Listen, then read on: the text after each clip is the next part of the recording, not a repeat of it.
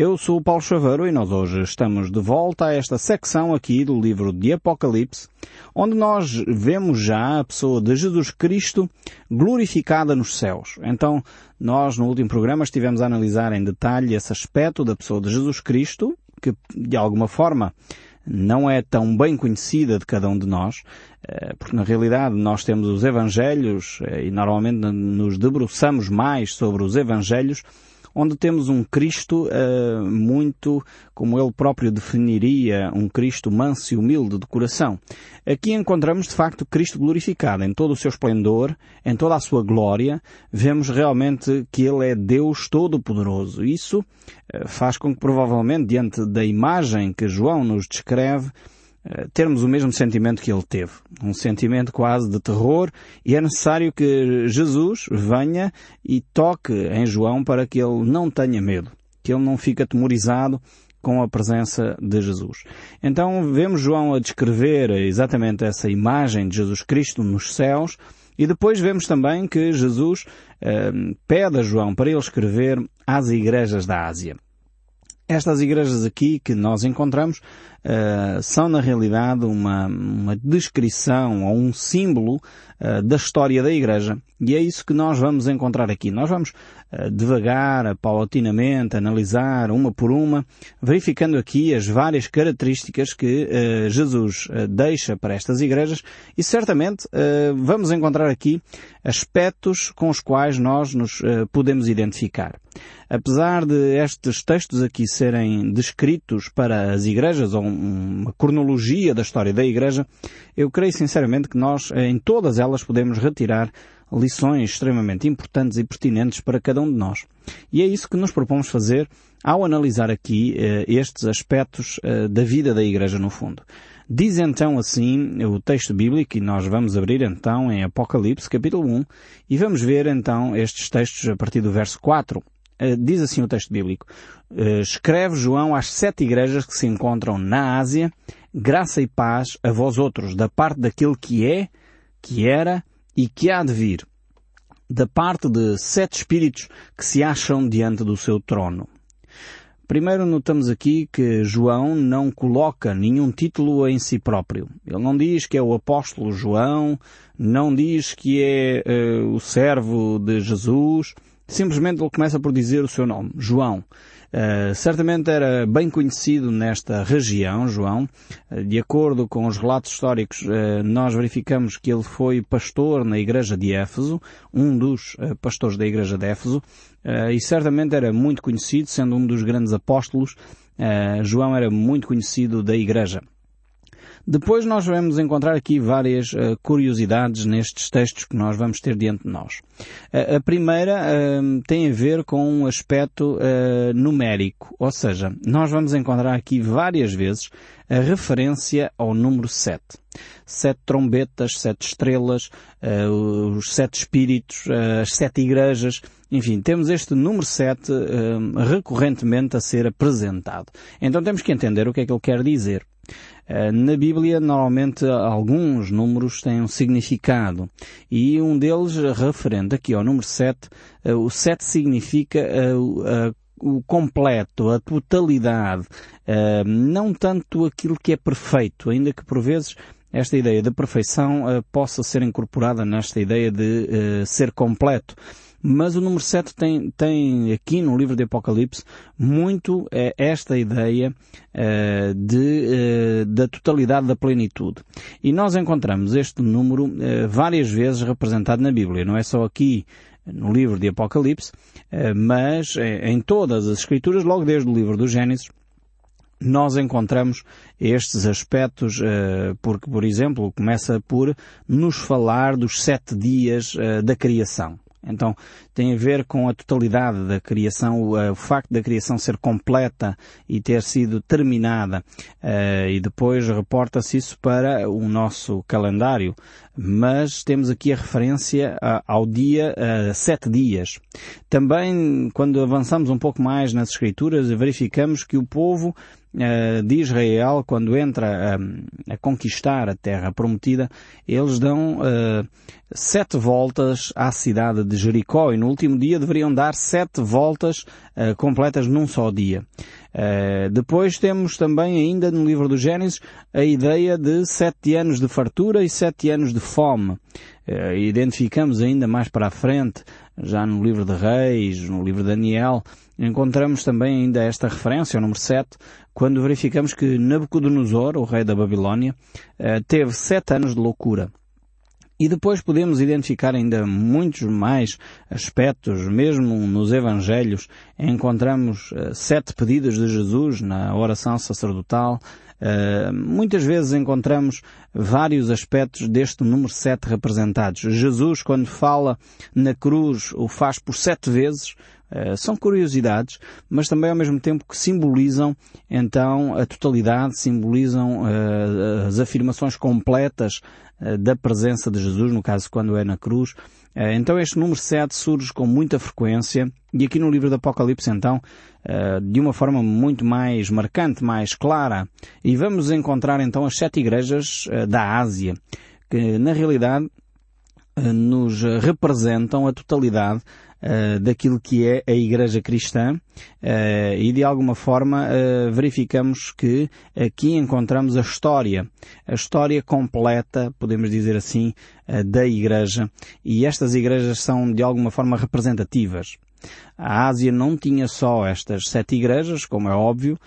No entanto, aqui o nosso Deus escolheu estas sete igrejas desta grande região para elas serem representativas da história um, da, da Igreja Cristã.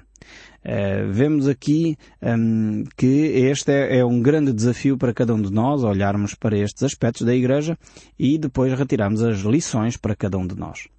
Depois temos uma saudação habitual uh, da parte do escritor, graça e paz, e entendemos mais uma vez, já temos dito isto, uh, quando surge esta saudação, é importante nós entendermos que a paz só surge após uh, o termos recebido a graça. É interessante a, colocação sempre do autor quando ele diz graça e paz.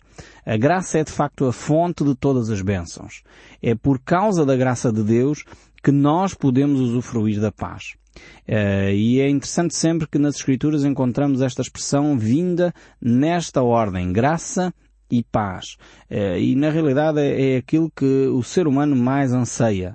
Não há coisa maior que nós possamos desejar para a vida de alguém do que graça e paz. O que é que isto quer dizer? Quer dizer que podemos receber da parte de Deus esse favor imerecido que é a vida eterna. E o homem, eh, desde que se conhece a história do homem, o homem tenta responder a uma grande questão que é para onde vamos depois da morte? O que é que acontece a cada um de nós após a morte? E aqui esta expressão graça dá-nos essa resposta, dá-nos a resposta uh, que nós temos um favor e merecido da parte de Deus, não é por aquilo que podemos fazer que podemos alcançar a vida eterna, mas é pela graça de Deus que a alcançamos. E depois temos o outro aspecto desta saudação que é a paz. E, e, talvez a paz é aquilo que o homem mais deseja, apesar de ser aquilo que o homem menos cultiva.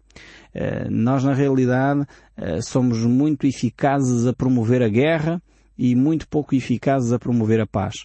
Uh, mas, no entanto, o nosso coração clama constantemente por paz. Seja uma paz, ausência de guerra, seja uma paz por não haver guerra, seja uma paz interior que muitas vezes nós não encontramos. Temos tudo, uh, muitos não têm, mas a maioria pode dizer que tem uma grande quantidade de coisas.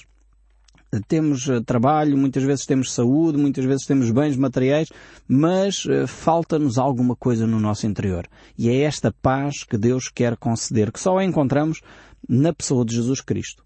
É por isso que Ele nos diz, deixo-vos a minha paz, a minha paz vos dou, não vos a dou como o mundo a dá. Não se turbe o vosso coração, nem se atemorize. E depois encontramos ainda a dizer que a paz de Deus, que excede todo o entendimento, guardará os nossos corações. Então temos esta paz de Deus que não é uma paz uh, que se encontre nas circunstâncias, não é uma paz que é promovida por alguém em particular, é uma paz que provém dos céus, é uma paz que pode inundar o nosso coração se nós buscarmos em Cristo Jesus. Por isso esta paz e esta saudação ser tão importante e tão recorrente nos escritos uh, apostólicos. Verificamos constantemente que os autores da Bíblia, uh, percebendo a importância da graça, percebendo a importância da paz, do Espírito, eles declaram declaram, eles desejam uh, a cada pessoa que ouve os textos bíblicos graça e paz. E de facto é, é uma saudação que o próprio Senhor Jesus Cristo ensinou os apóstolos a fazer quando os comissionou para irem por todo o Israel para pregar o Evangelho. Eh, ele dizia que se as pessoas os recebessem, então eh, descesse sobre aquela casa a sua paz. Então realmente cada um de nós pode receber esta bênção da parte de Deus. Depois, ainda neste texto aqui, temos uma referência interessantíssima que muitas vezes pode passar uh, despercebida ao leitor mais uh, desatento, mas uma referência interessante à Trindade, onde encontramos aqui uh, a expressão aquele que é, que era e que há de vir. Aqui uma expressão clara à eternidade do Pai, que refere realmente à autoridade do Deus Todo-Poderoso, Deus Pai. Depois temos uma referência aos uh, sete espíritos que estão diante do seu trono e aqui uma referência ao Espírito Santo, não é? Mais uma vez a ideia de sete espíritos não significa que são sete eh, indivíduos, mas são sete no sentido do completo, no sentido do perfeito, no sentido da totalidade do Espírito Santo.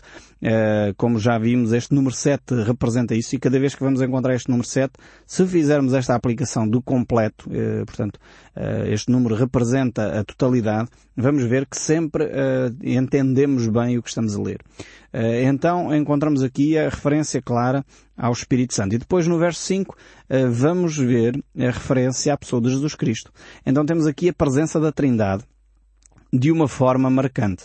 Para aquelas pessoas às vezes dizem, mas uh, onde é que vemos a Trindade? A Bíblia não aparece, na Bíblia não aparece esta expressão. É verdade, não aparece a palavra Trindade, não surge nas Escrituras, mas é uma constatação óbvia quando nós encontramos uh, referências a Deus Pai, Deus Filho e Espírito Santo, temos que constatar que uh, de facto existe um só Deus, porque a Bíblia assim o afirma, mas também ele subsiste em três pessoas, Pai, Filho e Espírito Santo. Isso é uma realidade uh, escriturística, uma realidade de, das Escrituras, que algumas pessoas às vezes não conseguem entender e por isso dizem não, não pode haver uh, Deus Pai, Filho e Espírito Santo e fazem um jogo uh, intelectual para tentar descrever o que encontram nas Escrituras, mas é de facto uh, o não admitir o óbvio das Escrituras. E nós encontramos realmente referências constantes e nós aqui no livro do Apocalipse vamos ser confrontados com esse aspecto em que Jesus Cristo aqui se apresenta claramente como Deus Todo-Poderoso. E nós iremos ver isso. O Deus soberano, o Deus uh, realmente que tem o, princípio e o fim, o Deus eterno, o Deus que existe e sempre existiu. Uh, e nós vamos encontrar essas referências uh, relativamente a Jesus aqui de uma forma mais marcante no livro de Apocalipse, eh, e como é óbvio temos a referência a Deus Pai e também a Deus uh, Espírito Santo. E isso nós encontramos em todas as Escrituras e por isso essa constatação uh, da Trindade. Então verificamos aqui no verso 5 esse aspecto quando diz e da parte de Jesus Cristo. Então temos da parte de Deus Pai, da parte dos sete Espíritos que estão diante do seu trono, portanto do Espírito Santo, da totalidade do Espírito, do, do Espírito completo, que é o Espírito Santo, e também, como diz aqui, continuando a leitura do verso 4 e 5, e da parte então de Jesus Cristo. Uh, agora, uh, João vai descrever uh, quem é Jesus Cristo, de uma forma sintética ainda, porque iremos ver mais aspectos acerca da pessoa de Jesus Cristo, mas ele vai continuar a descrevê-lo e diz, a testemunha fiel, o primogênito dos mortos e o soberano dos reis da terra, aquele que nos ama e pelo seu sangue nos libertou dos nossos pecados. Então nós vamos encontrar nestes uh, capítulos uh, sete títulos, mais uma vez, número sete, sete títulos referentes à pessoa de Jesus Cristo. Ou seja, temos aqui uh, os aspectos completos, podemos assim dizer, acerca da pessoa de Jesus Cristo. Não quer dizer que com estes títulos é encerrado tudo aquilo que Jesus é, mas na realidade estes títulos vão trazer-nos a presença completa de Cristo nesta revelação. Vejamos então o primeiro título que é a fiel testemunha. Cristo realmente tem esta dupla experiência de ser eh, Deus e ser homem, uh, da Trindade, realmente ele, ele, revela este duplo aspecto e ele por isso pode ser fiel no relato quer daquilo que se passa nos céus, quer daquilo que se passa na terra, porque ele teve esta experiência. E uma testemunha é exatamente isso. É alguém que experimentou, viu, esteve presente, analisou as situações. Uh, aliás, quando alguém é convocado num acidente, vamos imaginar um acidente de automóvel, e alguém estava a ver a situação, normalmente os, os intervenientes do acidente procuram arrolar testemunhas, pessoas que presenciaram os factos e que podem relatar exatamente o que viram. Uh, não interessa a opinião de A, B ou C, interessa o que a pessoa viu. Portanto, e por isso ela testemunha. E aqui Jesus é real, é, realmente esta fiel testemunha. Porquê? Porque ele esteve nos céus, está nos céus, mas também uh, se fez homem e habitou entre nós. Ele teve este componente de ser uma fiel testemunha nos céus, mas também aqui na terra. Teve esta experiência de ser humano teve esta experiência de cansar, de dormir, de ter fome, eh, esta experiência bem humana eh, da perda de amigos como Lázaro, em que Cristo chorou, temos efetivamente esta experiência uh, de Jesus Cristo e ele por isso pode ser uma fiel testemunha. Ele pode realmente relatar com uh, propriedade, com vivência real aquilo que ocorreu nos céus, mas também aquilo que ocorre e ocorreu na terra. Depois temos ainda eh, uma outra expressão, que é um segundo título, que é o primogênito dos mortos. A palavra primogênito aqui tem duplo significado. Nem sempre a palavra primogênito é só sinónimo de primeiro. Também tem esta ideia, primeiro, mas também tem a ideia do mais importante.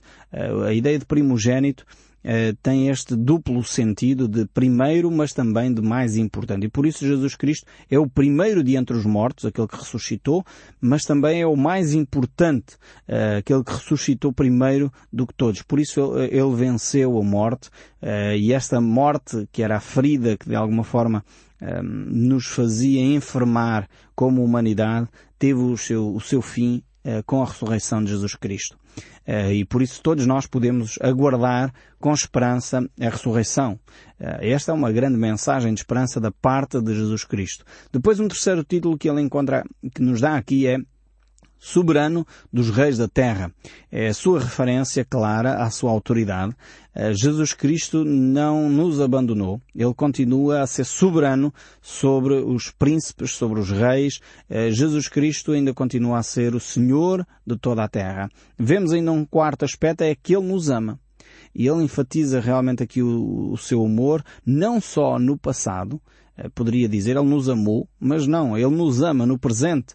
Ele continua hoje a amar-nos. E esta é uma declaração tremenda. Jesus continua a amá-lo a si e a mim. Ele está presente na nossa vida, não nos abandonou. Essa ideia de que Deus criou o mundo e fugiu e desapareceu e deixou-nos uh, sozinhos ao nosso cuidado, não tem qualquer fundamento nas Escrituras.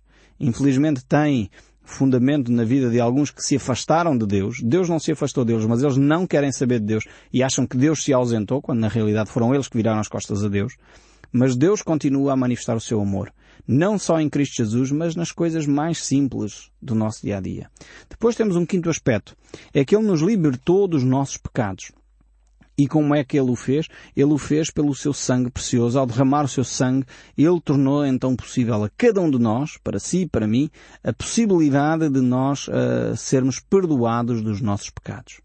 Então nós não somos salvos pelos nossos méritos, não somos salvos pela nossa capacidade, mas por causa do sangue precioso de Jesus Cristo. Aliás, o apóstolo Pedro escreve na sua primeira carta, no capítulo 1, verso 18, dizendo, sabendo que não foi mediante coisa corruptível como prata ou ouro que fomos resgatados do nosso fútil procedimento que vossos pais vos legaram.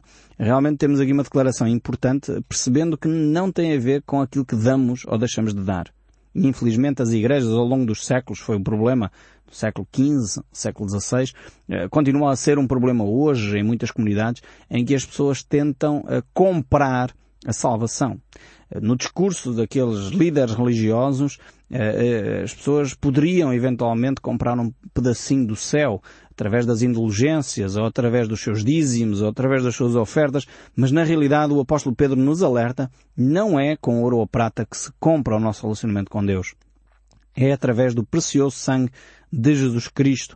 E o apóstolo Paulo a Timóteo deixa esse alerta dizendo, porque há um só Deus e um só mediador entre Deus e o homem, Cristo Jesus, homem. Foi Ele que tornou possível o perdão dos nossos pecados.